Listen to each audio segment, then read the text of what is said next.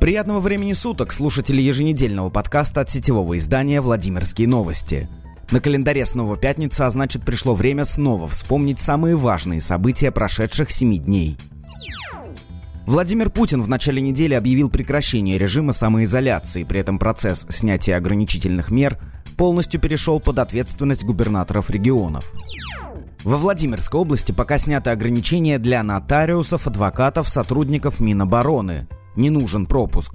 Расширение перечня предприятий и организаций, которые могут открываться с 13 мая, не касается территорий, на которых введен карантин по коронавирусу.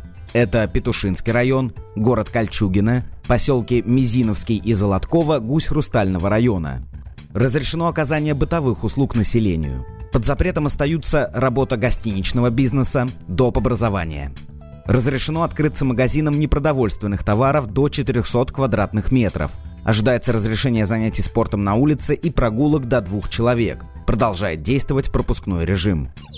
На момент написания подкаста общее число инфицированных на территории Владимирской области достигло 1592 человек. За сутки прирост составил рекордное число 88 человек. С начала пандемии в 33-м регионе скончалось 15 человек. 149 выздоровело.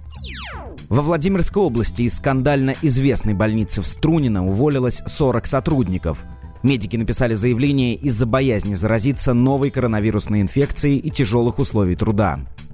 Отметим, что ранее прокуратура выявила нарушение законодательства и признала, что сотрудница Александровской районной больницы, в состав которой входит также больница в Струнино, получила ожоги лица из-за повторного использования средств защиты, которых не хватает в медучреждении. Также жалобы на качество медобслуживания в больнице в Струнино поступали на прямую линию с Владимиром Путиным в 2018 году. В сфере пассажирских перевозок 33-го региона назревает настоящий коллапс. Так, Меленковская ПАТП оказалась на грани закрытия. Причиной этой ситуации, по словам директора предприятия Владимира Чернова, является тот факт, что Владимирский автовокзал не перечисляет деньги за проданные билеты. Сейчас у ПАТП нет денег даже на бензин – Долг по зарплате перед работниками превышает 400 тысяч рублей. Чтобы не увольнять сотрудников, директор отправил пенсионеров в вынужденный отпуск, а остальным водителям платит минималку. Фамилия медсестры из Владимира появилась в российском списке памяти медработников, погибших от коронавируса. Согласно данным специального сайта, погибшая Оксана Титенко, палатная медсестра городской больницы номер 4 на улице Каманина. Она скончалась в возрасте 47 лет. Во Владимире возбуждено уголовное дело в отношении бывшего декана ВЮИФСИН России Валерия Морозова. Он обвиняется в получении взятки.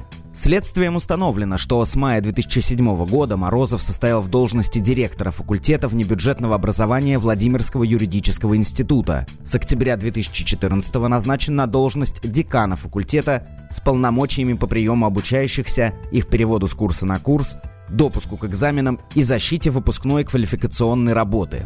За взятку, полученную в период с октября 2016 года по октябрь 2018, декан обеспечил зачисление гражданина в ВУЗ на очную форму обучения без сдачи вступительных экзаменов. В последующем студент без своего участия за деньги успешно сдавал зачеты и экзамены. Информацию подтвердили и в пресс-службе УФСБ по Владимирской области.